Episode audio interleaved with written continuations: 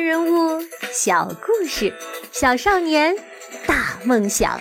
欢迎来到童老师课堂的《奇葩名人录》。你好，我是童老师。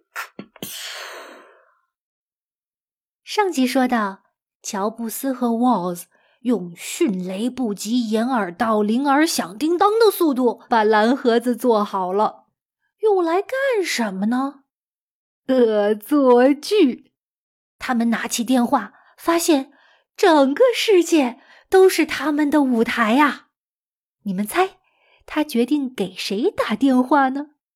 梵蒂冈的天主教教皇。沃兹假装自己是亨利基辛格。这个基辛格是谁呀？哇，他可是个大人物。在新中国成立以后啊。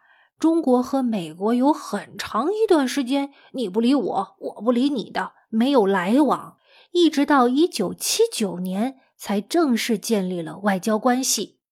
这在当时的世界上是一件大事儿。基辛格就是那时的美国国务卿，专门负责这件大事儿，是当时的风云人物。哎，Was。胆大包天，居然敢假装基辛格要给教皇打电话。他说：“嗯嗯，我呢正在莫斯科参加峰会啊，需要跟教皇通话。”梵蒂冈那边值班的主教说：“哦，基辛格先生，啊，现在我们当地时间是早上五点半。”你看，这教皇还在休息呢。如果没有急事的话，您能不能晚些时间再打过来呢？这个 Walls 居然真的晚些时候又打过去了。你说他们跟教皇通上话了吗？当然没有。这梵蒂冈哪是那么好糊弄的呀？他们查到这个电话是从美国一个公用电话亭打过来的。啪！挂了他们的电话。乔布斯和沃兹在电话的这一头笑得都直不起腰了。笑过玩过之后，乔布斯的脑子里突然亮起了一个灯泡。蓝盒子这么好用，我们为什么不拿去卖呢？沃兹说：“这这。”不好吧？这你你还不知道，发明这技术的 John Draper 被判了五年牢呢。乔布斯说：“John Draper 那是反抗大公司技术垄断的英雄。电话公司独占这个破技术，收那么多钱，凭什么呀？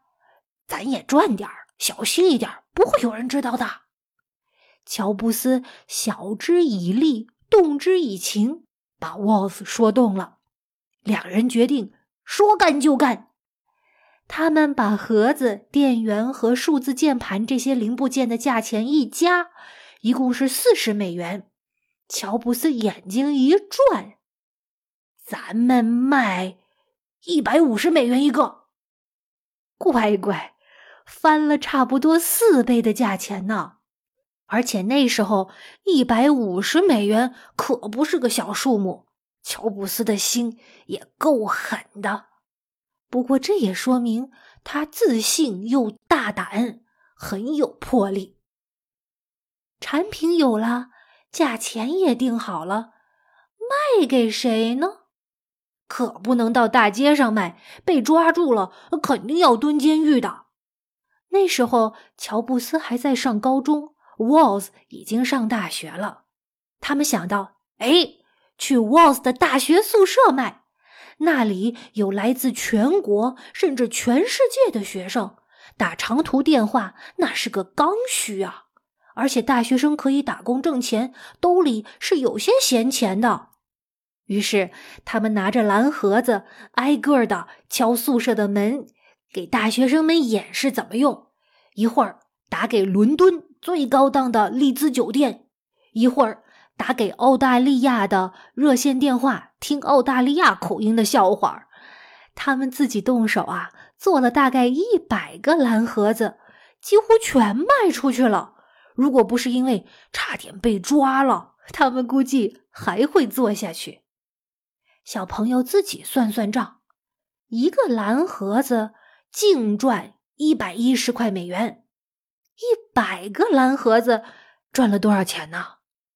一万一千美元呢？这是什么概念呢？一九七二年，美国普通人一年的年薪才不到一万美元，他们俩。嘻嘻哈哈，就挣了别人辛辛苦苦九五五啊，甚至九九六上一年班挣的工资呢。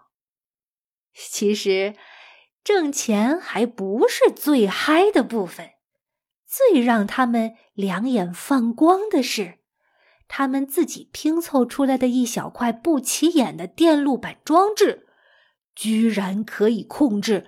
价值数十亿美元的电信设施，这就像圣经里的小小牧羊人 David，用一把小小的弹弓打死了当时身高两米、战无不胜的大力士 Goliath。这两个捣蛋鬼后来回忆起来说：“你们无法想象，那给了我们多少信心呢？”蓝盒子的这段奇妙经历，像一道光，射进了乔布斯和沃斯的未来。这两个原本浑浑噩噩、嘻嘻哈哈的年轻人，突然间发现，除了玩儿，除了恶作剧，他们居然可以用自己的业余爱好赚钱。而且呀，两个人不仅是很好的玩伴，而且可以是很好的。合作伙伴，Was 是个技术天才，但是呢，完全没有商业头脑。他自己埋着头捣鼓出一项很酷的发明，就算白送给人家，嘿嘿，他也是高兴的。而乔布斯呢，技术上虽然没那么牛，但是啊，他行动力特别强，脸皮特别厚，天生就是块做生意的料。他小小年纪，看东西做事情稳准狠。他知道怎么样让 Walls 的发明更方便使用，怎么包装更好看，然后推向市场，狠狠的赚上一笔。很多年后往回看，乔布斯说：“你要问我苹果公司是怎么成长起来的，那我三言两语讲不清楚。”但是有一点，我百分百的确定：没有蓝盒子，就不会有苹果。那么，蓝盒子里面是怎么长出苹果的呢？乔布斯和沃兹一直都是好朋友吗？我们下一集再接着说最糟糕的好老板乔布斯的故事。